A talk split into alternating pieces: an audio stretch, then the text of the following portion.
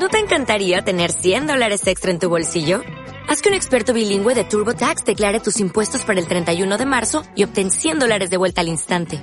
Porque no importa cuáles hayan sido tus logros del año pasado, TurboTax hace que cuenten. Obtén 100 dólares de vuelta y tus impuestos con 100% de precisión. Solo con Intuit TurboTax. Debes declarar para el 31 de marzo. Crédito solo aplicable al costo de la presentación federal con TurboTax Full Service. Oferta sujeta a cambios o cancelación en cualquier momento.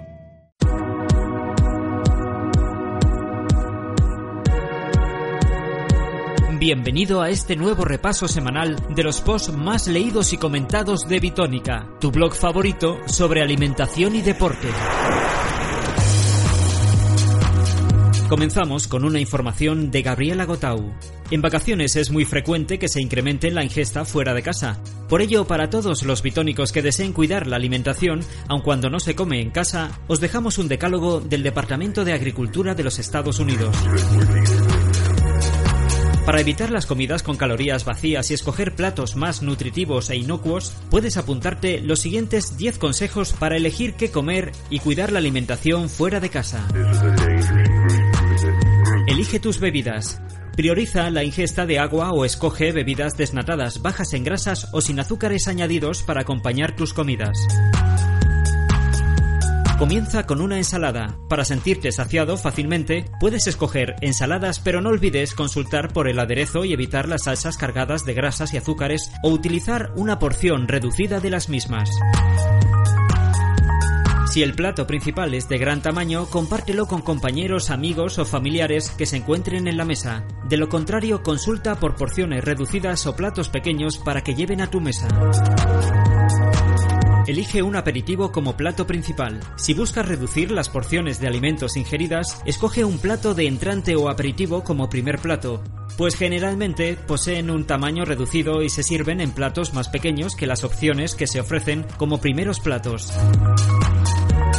Lleva tus snacks envasados frutas o vegetales frescos, lavados y cortados, bocadillos de queso fresco desnatado, frutos secos o semillas sin sal u otras opciones pueden ser llevadas en envases pequeños para comer entre horas cuando estás fuera de casa y así evitar los snacks comerciales que suelen tener más calorías, grasas, azúcares y sal que estas opciones caseras y saludables. Llena tu plato de frutas y vegetales. Escoge para comer opciones ricas en frutas y verduras varias y evita las salsas o aderezos a base de nata, mantequilla o mayonesa. De postre, siempre la mejor opción es la fruta fresca. Observa las calorías, grasas, azúcares y sodio. Si vas a comprar tus platos, puedes visualizar el etiquetado de los mismos o quizá en un menú se detalle la información nutricional de las alternativas y tú puedes escoger observando muy bien las calorías, el contenido de grasas, azúcares y sodio de cada alternativa.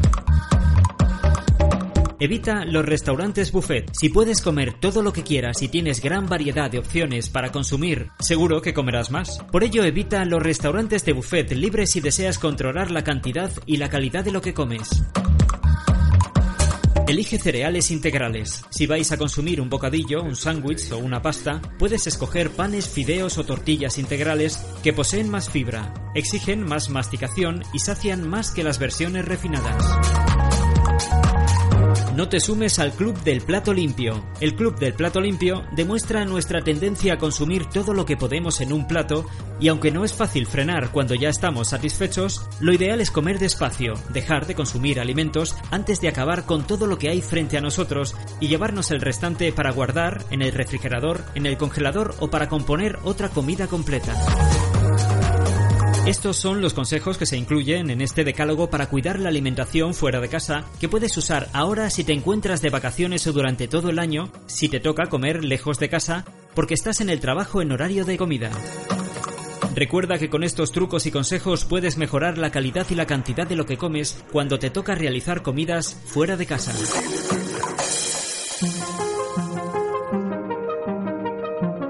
En este post, José Alberto Benítez Andrades nos dice que la dieta es, como bien dice la RAE, conjunto de sustancias que regularmente se ingieren como alimento. Esto quiere decir que todo el mundo seguimos una dieta. Unos siguen una dieta hipocalórica, otros una dieta hipercalórica y otros una dieta normocalórica, si la clasificación es por comparación energética. Si categorizamos por otros parámetros, puede ser una dieta vegetariana o vegana, cuando no se consume carne, dietas altas o bajas en carbohidratos o dietas hiperproteicas. Pero, ¿sabemos exactamente qué es una dieta equilibrada? Podríamos decir que es una dieta equilibrada, aquella dieta mediante la cual obtenemos todos los nutrientes necesarios para que nuestro organismo funcione correctamente y además estemos protegidos o al menos nos ayude a prevenir cierto tipo de enfermedades. Dicho lo cual, ¿una dieta equilibrada debe ser igual para todo el mundo? La respuesta es no. Una dieta equilibrada no debe ser la misma para todo el mundo. Como hemos explicado en multitud de artículos en esta web, cada persona tiene un gasto energético diferente en función del estilo de vida que sigue día tras día. Además del metabolismo basal, el cual depende inicialmente del sexo de cada persona, edad, altura y peso, el gasto por actividad física diario será totalmente distinto. Una dieta equilibrada para una persona que realiza ejercicio físico 40 horas a la semana y que mide 1,80 centímetros de altura no será la misma que para una persona de 1,66 de altura que realiza 7 horas de ejercicio físico semanal. Tampoco será igual una dieta para un atleta de fuerza que para un triatleta o un fondista, por eso, cada persona debe seguir unas pautas individuales ajustadas a su objetivo. Una dieta equilibrada debería ser aquella que cubra todas las necesidades nutricionales de una persona para que su organismo funcione correctamente. Pero por desgracia, se difunde el mensaje de que una dieta equilibrada es aquella en la que la proporción de calorías, grasas, carbohidratos y proteínas es la idónea además de que hablar de porcentajes generales es algo incorrecto, por lo comentado anteriormente, no es lo mismo una persona sedentaria que un atleta de fuerza o que un maratoniano. Si analizamos solo los macronutrientes y las calorías, sin fijarnos en su procedencia, podemos tener una dieta equilibrada pero no saludable. Por ejemplo, podemos cumplir con nuestros porcentajes de macronutrientes y calorías a base de alimentos procesados, refrescos azucarados, alimentos altos en grasas hidrogenadas y otra serie de productos. Pero esa dieta no será una dieta saludable, aunque sí equilibrada. Por otra parte, puede ser que los macronutrientes no sean los idóneos y que la dieta no sea una dieta equilibrada. Pero si las fuentes de alimentos son frutas, verduras, carnes magras y, en definitiva, alimentos que realmente son nutritivos, aunque la dieta no sea equilibrada, será una dieta saludable. A la hora de entrenar los abdominales son muchas las acciones y ejercicios que podemos llevar a cabo. En Bitónica habitualmente estamos ofreciendo diferentes ejercicios y rutinas. En esta ocasión, Delgado no se detiene en los ejercicios, sino en los utensilios que podemos utilizar como apoyo a la hora de trabajar el abdomen y conseguir mejores resultados. En lo que a trabajo abdominal se refiere, los aparatos nos pueden ayudar mucho a mejorar los resultados y conseguir una mayor efectividad, ya que mediante ellos y su uso podemos llevar a los músculos abdominales a una mayor tensión y a trabajar partes que normalmente no tenemos en cuenta a la hora de realizar los abdominales convencionales. Por este motivo es necesario conocer a la perfección cada uno de ellos y lo que nos aportarán. En primer lugar nos vamos a detener en un clásico, el balón medicinal. Este aparato se usa como peso adicional para sumar la tensión que debe aguantar un determinado músculo. En el caso de los abdominales es una herramienta muy útil de trabajo porque nos permite una fácil manipulación en los diferentes ejercicios, mucho mejor que colocar un disco o una mancuerna. El balón medicinal nos permitirá unos movimientos más completos, además de darnos la oportunidad de incrementar la carga poco a poco, pues existen balones de diferentes medidas que podemos ir incorporando en la rutina la rueda es otro típico a la hora de trabajar la pared abdominal, ya que es un instrumento que nos permitirá deslizarnos y poder ejecutar por completo el movimiento por el cual vamos a concentrar la tensión en la pared abdominal. El uso de esta rueda o en su defecto un rollo de espuma nos ayudará a aislar mucho más el abdomen y hacer que esta parte del cuerpo trabaje mucho más que con un ejercicio abdominal convencional.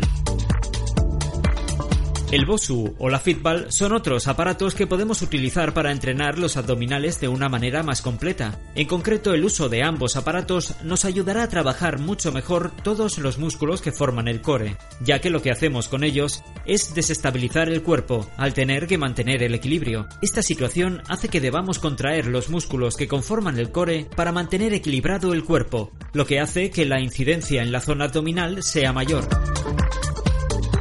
Otros aparatos, como las pesas rusas o el TRX, pueden ayudarnos satisfactoriamente a la hora de conseguir un vientre plano y tonificado, ya que al igual que hemos visto con los anteriores aparatos, ambos nos ayudarán a intensificar los beneficios del ejercicio. En el caso de las pesas rusas, incrementarán la carga y nos permitirán movilidad como los balones medicinales. En el caso del TRX, nos permitirá realizar movimientos diferentes que incluirán otros músculos que normalmente no solemos entrenar.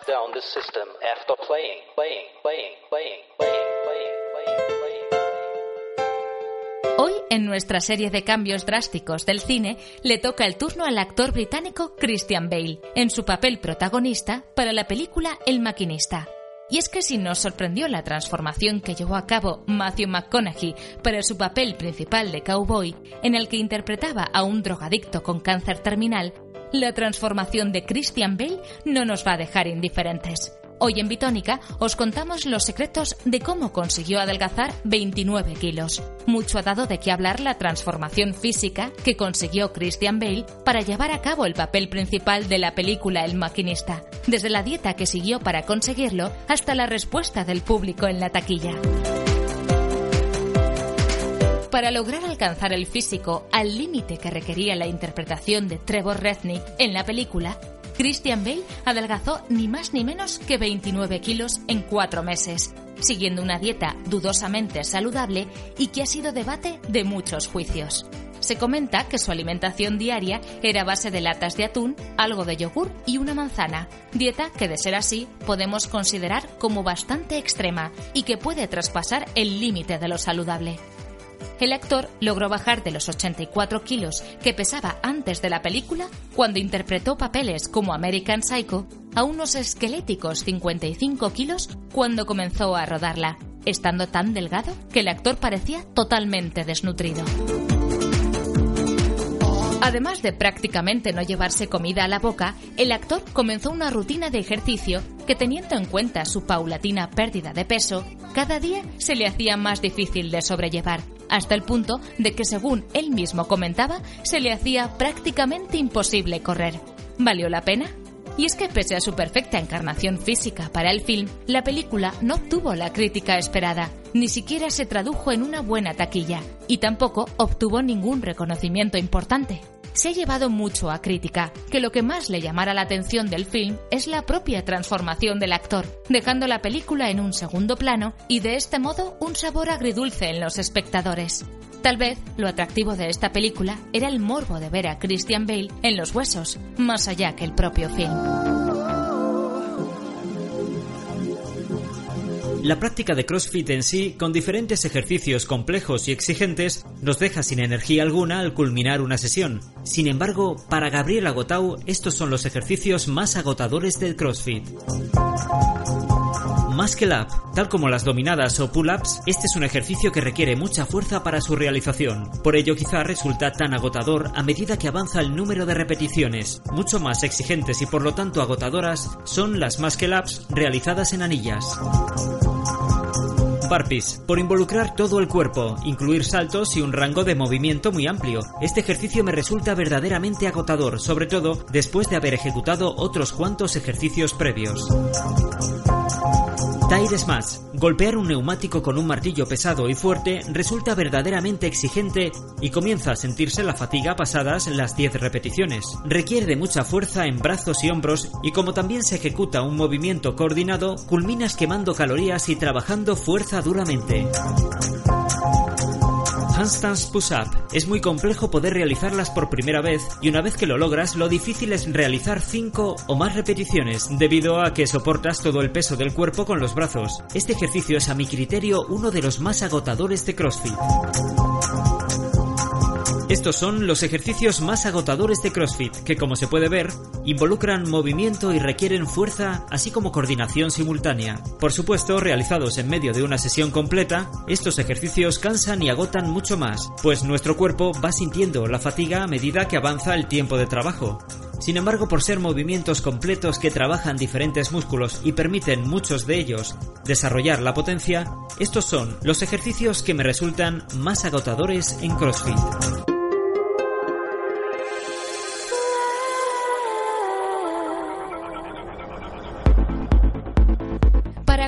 Tiempo entre una comida y otra, muchos somos los que recurrimos a algunos alimentos o tentempiés que nos permiten calmar el gusanillo y controlar el nivel de hambre en la próxima ingesta.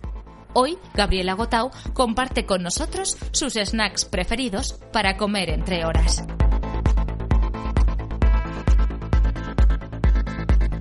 Fruta fresca.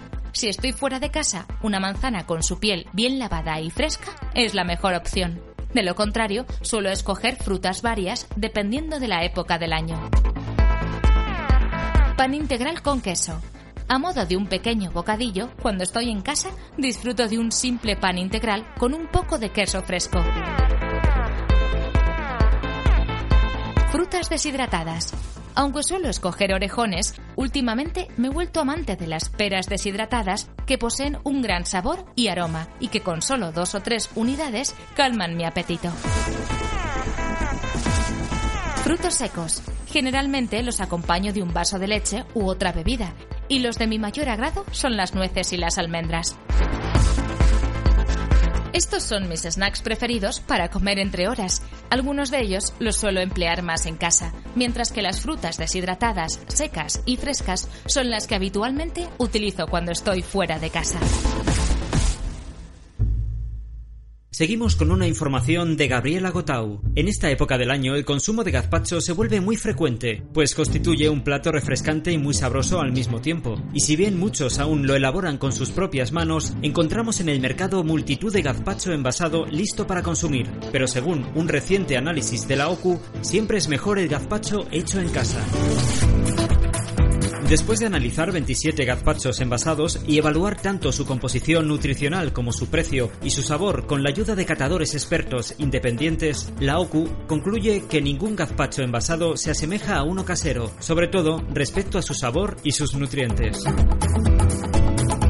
La mayor parte de los gazpachos comerciales que podemos conseguir tienen un marcado sabor superficial y restan o suman ingredientes de la tradicional receta que solemos emplear en casa. Por lo tanto, pueden tener menos calorías, un intenso sabor y un marcado sabor a tomate con algunas especias, sin que podamos saborear todos los ingredientes de este plato.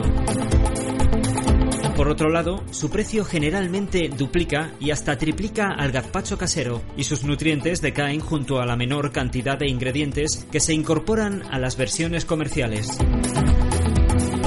Si quieres comparar por marcas comerciales puedes hacerlo en la web de la OCU, donde encontrarás todos los datos de los gazpachos analizados. Pero debes saber que siempre es mejor el gazpacho hecho en casa, no solo por su menor precio y su mayor sabor, sino también por sus mejores y mayores nutrientes. Y además, no es muy difícil hacerlo con nuestras propias manos. Si quieres intentarlo en directo al paladar, nos dejan una buena receta.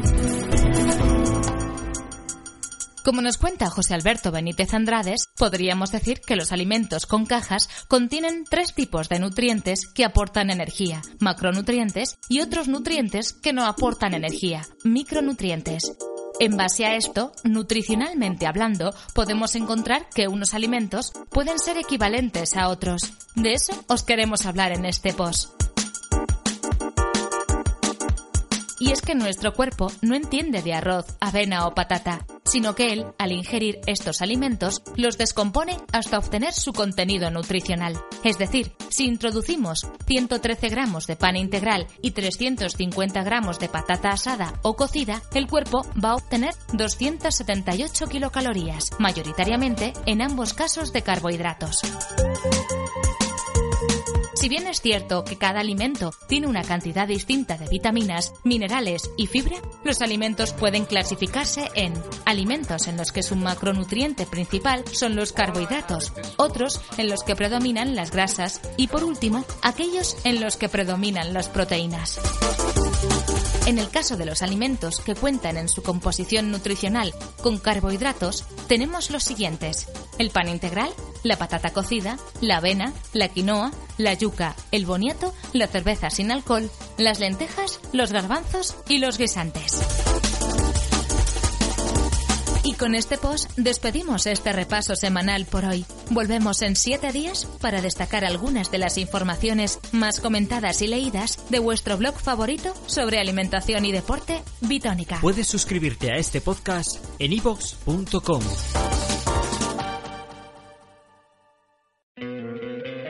¿No te encantaría tener 100 dólares extra en tu bolsillo? Haz que un experto bilingüe de TurboTax declare tus impuestos para el 31 de marzo y obtén 100 dólares de vuelta al instante. Porque no importa cuáles hayan sido tus logros del año pasado, TurboTax hace que cuenten. Obtén 100 dólares de vuelta y tus impuestos con 100% de precisión. Solo con Intuit TurboTax. Debes declarar para el 31 de marzo. Crédito solo aplicable al costo de la presentación federal con TurboTax Full Service. Oferta sujeta a cambios o cancelación en cualquier momento.